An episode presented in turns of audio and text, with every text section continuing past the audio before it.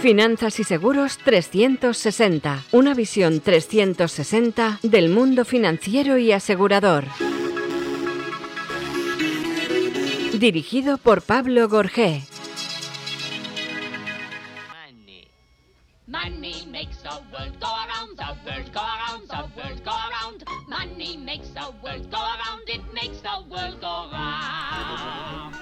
Pues en directo seguimos las 11 y 2 minutos de la mañana de este día 23 de marzo del 2020 y Conchi, seguimos con nuestros eh, programas, nuestras secciones habituales. Nosotros no paramos.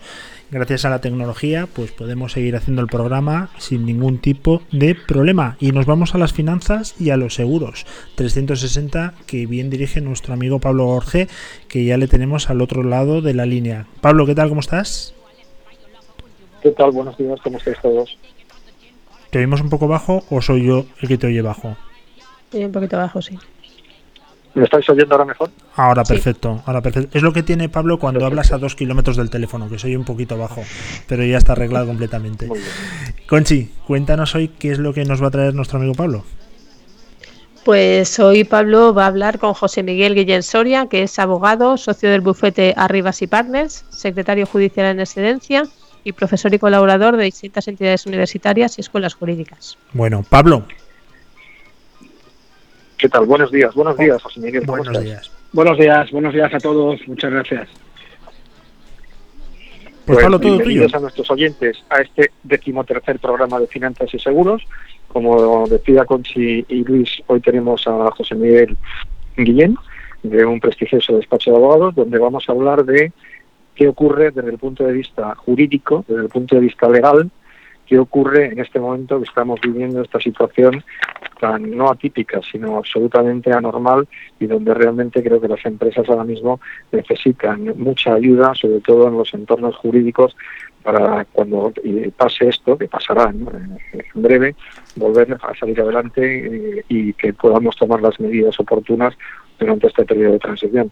José Miguel, Cuéntanos, ¿qué medidas legales por el COVID-19 qué, podemos ver, qué estamos viendo, qué podemos hacer desde el punto de vista jurídico? Así es, Pablo. Yo creo que esta es una cuestión importante. Las empresas tienen que ponerse en marcha, tienen que adoptar medidas ya, y en ese sentido, pues tenemos una legislación que es excepcional. La Constitución permite habilitar al Gobierno en casos muy graves y que, bueno, una de las cuestiones que debatiremos cuando todo pase es eh, si es suficiente lo que se ha hecho o no.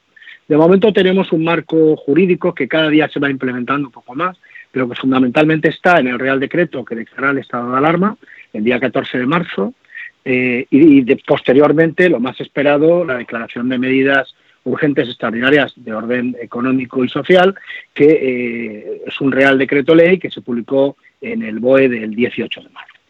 Además, está, y es el camino que todos apuntábamos, cada día completando un poquito más en función eh, a las eh, cuestiones puntualmente necesarias. Lo último que hemos tenido este domingo ha sido por cara al registro civil para permitir licencias de enterramiento sin tener que esperar el plazo de 24 horas. De cara a los autónomos, de cara a los empresarios sobre todo, yo eh, destacaría que no sabemos cuál va a ser, porque creo que hace falta un planteamiento un poco global, sobre todo para acabar como me gustaría esperanzados. No sabemos el impacto real ni la duración de esta crisis todavía, pero que afecta a países de nuestro entorno, mm, eso es concluyente, eso es eh, eh, evidente. El, PIB mundial se va a ver afectado. Esto es importante para acabar pensando en ese efecto V o efecto U eh, que se va a producir de rebote y que esperamos todos que ocurra en 2021 cuando eh, leemos un poco los primeros informes, que todavía son eh, pocos, de Goldman Sachs, de la Caixa, del Banco Central Europeo, vemos que se espera un impacto grave sobre el PIB en el primer semestre y después una lentísima recuperación para llegar a un efecto rebote en el 21. Esto es lo que nos diferencia muchísimo de la crisis de 2008. En este sentido, sabemos que esta crisis sanitaria pasará y que, por tanto, hay que adoptar medidas ya para que la máquina vaya más lenta, pero no se pare. Esas son las medidas jurídicas. ¿Y, qué medidas están solicitando las empresas, José Miguel? Porque ahora al hilo, como tú dices, de la legislación excepcional que se está dictando, estamos viendo pues desde ERTE, desde teletrabajo, desde preconcursos, desde solicitud de ayudas y coordinadores. Jurídicamente, un despacho como el vuestro, ¿qué puede ofrecer? Es decir, ¿qué, qué medidas podría tomar o cómo podría ayudar a estas eh, empresas ahora mismo? Sencillamente, ¿Cuál es el primer impacto que se produce sobre las empresas? Pues hay algunas que por el artículo 10 del decreto que declara el estado de alarma quedan suspendidas sus actividades. El artículo 10 prevé expresamente que salvo eh, determinadas excepciones como establecimientos farmacéuticos, bienes de productos de primera necesidad, minoristas de alimentación, etcétera, los demás no pueden abrir. Y luego hay una serie específica en el anexo de actividades que están suspendidas. Lo primero que se produce es una falta de actividad. Las empresas pueden tener dos líneas de actuación, una de venta directa eh, con el trato con el público o con eh, clientes si son proveedores fabricantes y luego por otro lado una venta por internet. Esta venta es posible seguir realizándola, pero no así la primera. Con lo cual, el primer problema que tienen las empresas es que no generan dinero. Con lo que tenemos que adoptar medidas de cara a los pagos que se tienen que realizar. En ese sentido, eh, se venía reclamando y después de una intensa semana antes del 14, por fin el gobierno eh, eh, dicta el estado de alarma que produce un hito jurídico fundamental, que es esa declaración de fuerza mayor que conlleva la prohibición legal de ejercicio de actividad y en ese sentido las empresas van a poder acogerse a medidas que eliminan gran parte del impacto económico que sufren. Pero han de adoptar las medidas pronto, han de activarse muy pronto. También esperamos luego que la Administración actúe con celeridad. La primera medida, la que tiene un impacto más importante, es el coste estructural, normalmente derivado de salarios. Por otro lado, tenemos el pago de arrendamientos, el pago a proveedores, el pago de suministros en general. En este eh, tipo de eh, segunda escala de, de gastos fundamentales, el Gobierno ha actuado muchísimo menos. Se está reclamando por los autónomos, pero también por las grandes empresas, que se prevean aplazamientos moratorias, eh, incluso algunos están pidiendo medidas más importantes, de cara al pago a proveedores, de cara al pago de eh, suministros en general, alquileres, etcétera. Eh, las medidas que se han implementado son escasamente de orden laboral y algunas de orden financiero. En este sentido, creo que hay buenas noticias, en este segundo sentido. Y las empresas tendrán que ser muy ágiles se han previsto por parte del gobierno español 100.000 millones de euros de apoyo a los préstamos que se den por los bancos que obtendrán una garantía por parte del ICO. Estamos esperando que este lunes o martes se hagan cosas concretas al respecto, porque todavía no tenemos... ¿Qué fecha, preves? ¿Qué fecha preves para esto, José Miguel? Yo, yo estoy esperando con muchos otros compañeros que hoy o mañana empezamos empecemos a tener ya por parte de los bancos una respuesta. Porque lo que tenemos todos claro y hemos aprendido de la crisis de 2008 es que la empresa no se puede cerrar. La empresa habrá que adelgazarla, habrá que reducir su ritmo de actividad, pero no cerrarla. Una vez cerrada la empresa no se puede reactivar con facilidad. El mecanismo del concurso, que ha demostrado con las muchísimas reformas que ha tenido que no es un mecanismo hábil para lo que pretende su posición de motivos, que es la continuidad de la empresa, sino que acaban liquidando, no puede ser el camino. Por tanto, hay que ayudar a las empresas a que ahora puedan pasar este bache, sobre todo cuando esperamos un escenario de rebote de la actividad, cuando por ahí un, cuando cuando China vuelva a producir, están volviendo los chinos ya que estaban por el año, año nuevo chino, se habían movido, están ya volviendo a sus centros de producción, especialmente las provincias más afectadas, que son uno de los grandes centros de desarrollo, de fabricación para todo el mundo y puedan volver a exportar, pueda volver a ponerse la gran rueda mundial en funcionamiento. Entonces, en ese sentido es importantísimo adoptar las medidas. Las medidas económicas eh, tienen que implementarse. Yo estoy repasando las páginas del ICO, nos falta todavía por ahí información. Eh, hay una buena noticia también en ese sentido, que es la apuesta radical de todo Occidente, que va a movilizar en total unos 3 billones eh, en el sentido de la palabra europeo, no anglosajón, o sea, realmente billones de euros, eh, de los cuales 750.000 ya ha dicho Christine Lagarde que los va a poner encima de la mesa hasta final de año y lo que haga falta y lo que esto dure. que eso es muy importante. ¿eh? Fue algo semejante a lo que dijo Draghi cuando puso 200.000 millones en la crisis de 2008. Eso supone que está clara la medida. Alemania ha dicho exactamente lo mismo, incluso los más reticentes como los ingleses ya han hablado de 400.000 millones, por lo que a ellos les afecta, como gran economía mundial que son, porque van a tener que implementar las medidas y no pueden hacer caso omiso más a esta cuestión. Es muy importante incluso que aunque el empresario no se vea afectado, tome medidas ya. Por decirlo de alguna manera, llene la piscina por si tiene luego que tirarse a ella, porque va a haber una reducción de actividad evidente durante, eh, desde luego, el primer semestre de 2020 y el segundo semestre también. Es decir, tiene que aprovechar este parón. Sí, te decía, tiene que aprovechar este parón para reestructurarse, no solamente ya jurídicamente, sino reestructurarse desde una forma, desde el principio, en cuanto a sus, eh, eh, en cuanto a la estructura que va a necesitar para el futuro, en cuanto a qué medidas tiene que tomar, es decir, que, que este es un parón que evidentemente hay un descenso de consumo, hay un descenso de la actividad, como tú bien dices, el Real Decreto ha prohibido la realización de determinadas actividades, pero en el back office, es decir, las empresas tienen que prepararse precisamente para volver a reactivar esa actividad en el minuto cero, es decir, en el minuto uno de cese de, los efectos de esa legislación extraordinaria que se está tomando, las empresas tienen que volver a la vida real y tienen que volver a, funcionar y tienen que volver a estar en, el, mercado. Y para ello tienen que haber tomado medidas previamente. Estoy, estoy totalmente de, acuerdo. En el plan de contingencia, los resultados, de momento, por ejemplo, hemos visto, eh, en línea con lo que dices, que la cadena de alimentación ha mostrado una gran adaptación, no ha habido una falta de suministro. Otros países sí que la han tenido. ¿eh? Y pese a eventuales rupturas de stock, sigue funcionando muy bien la distribución en España.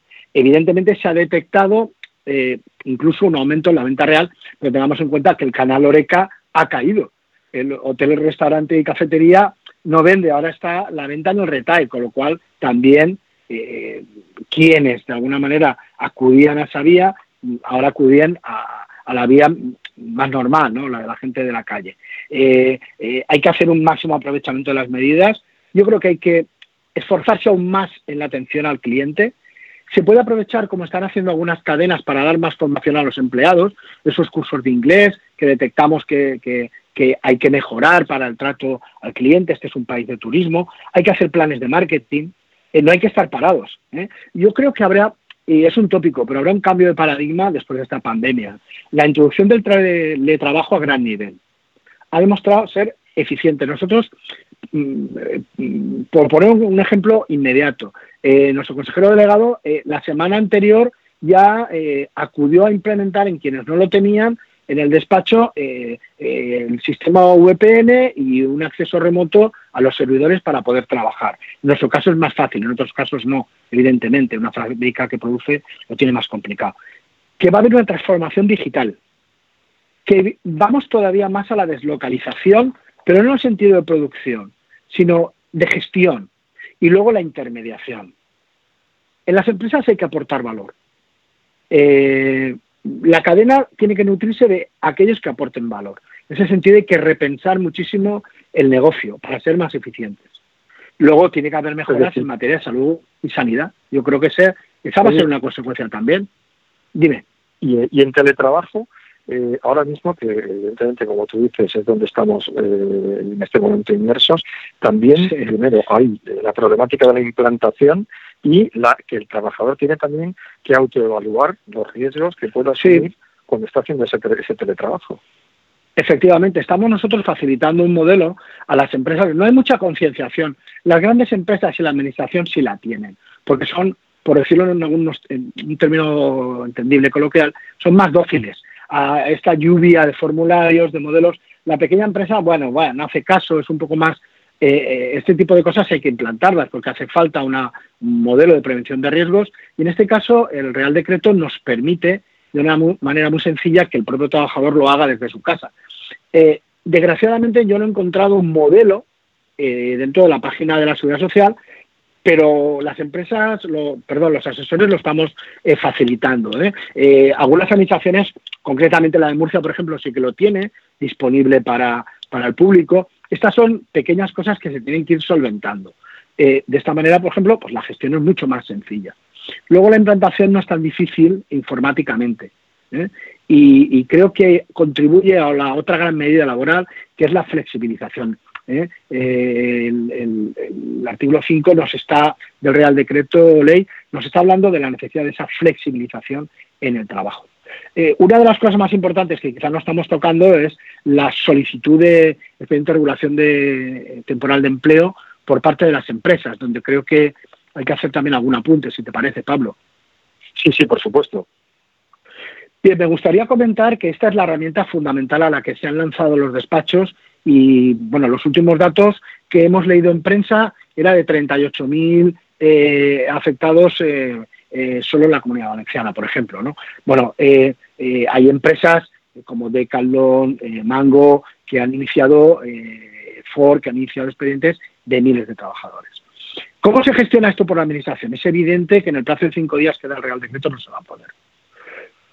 me ha llegado la información de una posibilidad, que es el dictado, que está iniciando la comunidad andaluza, está estudiando la comunidad autónoma andaluza a iniciativa de la delegación de Huelva, eh, eh, la posibilidad de dictar decretos o resoluciones marco para dar autorizaciones de manera que podamos tener inmediatamente concedido eh, el ERTE. El ERTE es una solicitud, naturalmente las fundadas en causas económicas, técnicas, organizativas o productivas, ahora yo creo que serán absolutamente minoritarias, la gente va a acudir a la declaración por fuerza mayor porque está integrada por una expresa previsión del artículo 10. ¿no? La vía del artículo 22, que es la que lo regula, habla de cinco días para resolver la administración. Es imposible que se haga de esta manera. Esta vía que está estudiando Andalucía yo creo que es la que flexibiliza y permite a la administración dar esa autorización. Naturalmente habrá controles a posteriori. Eh, uno de los problemas que hay dentro de, los modelos es, eh, bueno, hay alguna cosa curiosa, ¿no? Como que algún enlace de las páginas web de las autónomas está equivocado, pero bueno, los, profesionales saben acudir luego al, correspondiente modelo. Eso nos ha pasado, por ejemplo, aquí en Valencia y supongo que el enlace lo modificarán. Eh, una de las cuestiones es la necesaria consulta con trabajadores que prevé la ley. Es imposible es absolutamente imposible. En la práctica se están solicitando sin necesidad de esas consultas porque además tengamos en cuenta que el sentido, la finalidad de la consulta es informar y justificar al trabajador que concurre en esas causas, para que si no está de acuerdo impugne. La declaración ahora viene por ley, es fuerza mayor, es un 116 de la Constitución y lo ha declarado el Gobierno. Con lo cual, realmente las administraciones yo creo que están actuando bien y hay que aplaudirles el criterio eh, para flexibilizar la exigencia eh, de este requisito. Eh, ¿Todos, los, sectores de actividad? no, todos los sectores no. Todos los sectores de actividad no pueden. Pueden acudir todos a las causas económicas, técnicas, organizativas o productivas, evidentemente, porque es así, pero a fuerza mayor solo aquellos que no pueden abrir pues una tienda de ropa, un salón de juegos, un centro deportivo, pues los que están expresamente previstos en el artículo 10 y en el anexo. Esos no pueden abrir. Pero los demás pueden acudir a las otras causas. ¿eh? En la práctica lo que estamos viendo es solicitudes por causa de fuerza mayor, porque es un impacto más inmediato. Eh, yo creo que esto tiene que persistir en el tiempo. ¿eh? Es insuficiente el plazo que da el Real Decreto Ley, que habla de un mes o si se prorroga hasta el final del mes en el que se prorrogue, siempre que hayan pasado 30 eh, días. Bueno, ahora ya lo vamos a tener con la prueba hasta el 14 de abril, por esta segunda prueba de, del estado de alarma, eh, que todos desearíamos que no fuera necesario alargar, pero que muchos expertos sanitarios pues, nos dicen que posiblemente sí, ¿no? sobre todo por la experiencia, por la experiencia china. En cuanto a la medida de apoyo a los autónomos, yo creo que también se tiene que desarrollar más la legislación, Pablo, porque realmente eh, eh, bueno, se les han permitido una petición de eh, prestación por cese de actividad, pero son a los autónomos y se han dejado fuera a un colectivo importantísimo, como es el caso de los abogados, de los arquitectos, de los demás profesionales que están en mutuas que son sistemas asimilados. No está previsto. Es el mismo problema que se ha producido en Italia, que se han dejado a dos millones de profesionistas ¿no? Eh, fuera. Pero hay que implementar más medidas. Eh, por ejemplo, en Italia, en Francia, se están dando bonos directos a los autónomos. de 600 euros también a aquellos trabajadores que tienen que desplazarse del hogar para, para trabajar fuera de la localidad o los que tienen hijos menos de 12 años. Creo profundamente en la necesidad de un apoyo enorme económico para evitar que el país se colapse, que cierren las empresas. Las empresas, especialmente los autónomos, las pequeñas y medianas empresas, dan un 70% del empleo de este país. Y eso es esencial, eso es absolutamente esencial. El campo en el que sí que queda muchísimo por hacer por parte del gobierno, creo que tiene que decidirse, es el campo fiscal. En el campo fiscal son muy pocas las medidas que se han adoptado, se han paralizado procedimientos. Puede pensarse incluso que, eh, a pesar de lo que dice la exposición de motivos, a quien favorecen realmente es a la propia Administración, de cara que no haya prescripciones. Eh, yo soy partidario de mirar positivamente las cosas, pero no puedo dejar de hacer la reflexión, que es lo que me trasladan los especialistas de derecho fiscal. Y eh, en este sentido es no necesario solo aplazar el pago de los impuestos, sino incluso adoptar medidas más drásticas de rebaja para que el país pueda tirar para adelante. Tenemos claro que la Unión Europea va a ser flexible con el cumplimiento de los límites del déficit y ese es el camino. Ahora sí que es verdad que... Dime.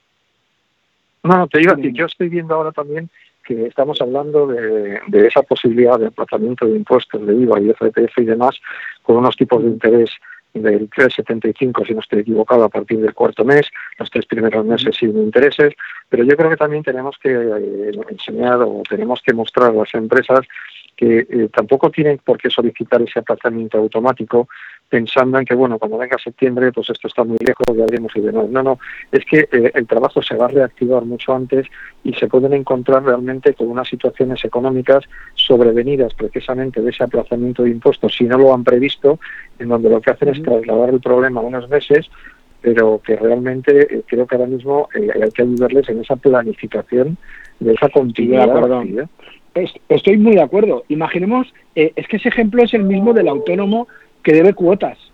El autónomo que debe cuotas se puede poner al corriente, pero depende de cómo sea su base de cotización. La base de cotización, eh, que son las de 2019, que están prorrogadas, están congeladas las de 2020 hasta la aprobación de los nuevos presupuestos generales del Estado, pues pueden ir desde 944 euros a 4.070.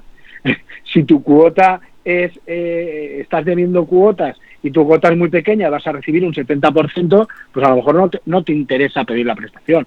Por tanto, hay que asesorarse bien, hay que acudir al profesional para que te haga esa reflexión que a lo mejor tú, centrado en tu día a día, no la ves. Entonces, estoy de acuerdo con el tema de los aplazamientos, es estratégico. Igualmente hay que mirarlo.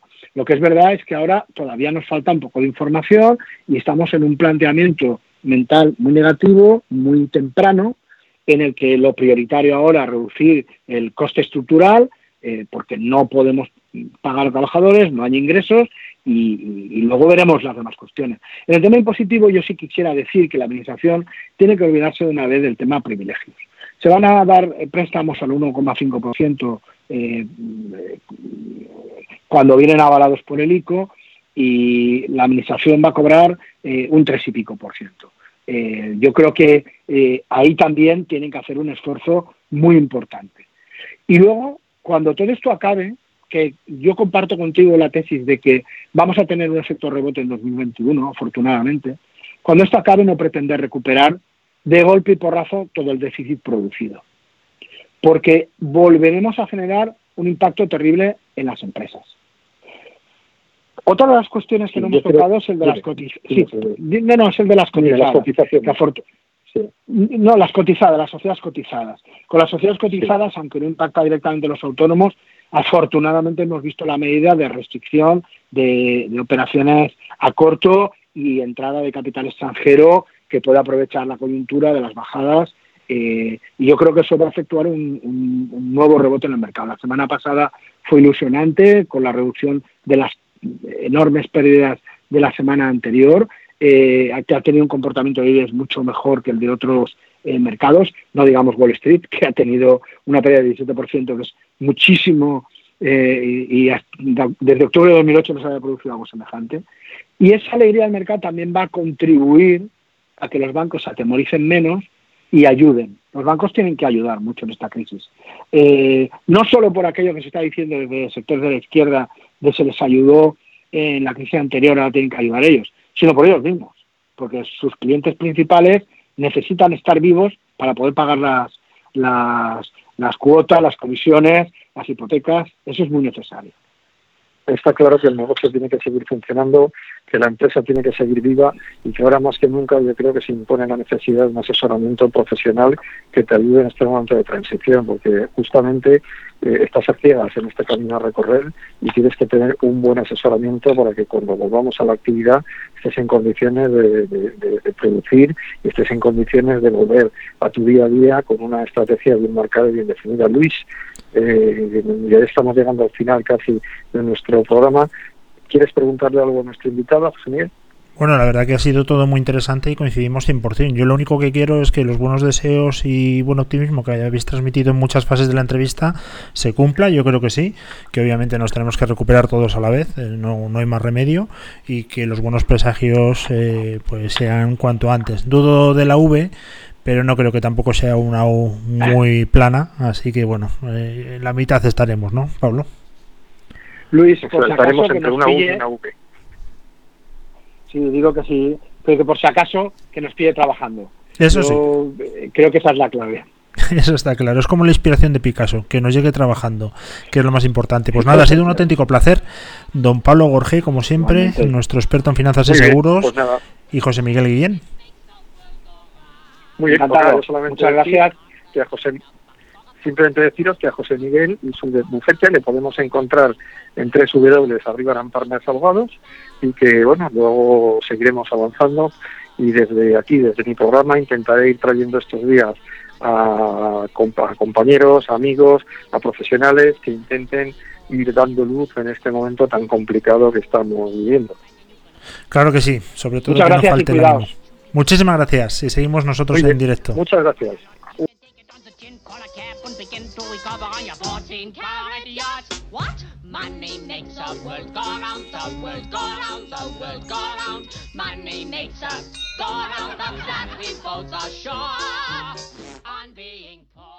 Pablo Gorgé. Finanzas y Seguros 360. Una visión 360 del mundo financiero y asegurador. Dirigido por Pablo Gorgé.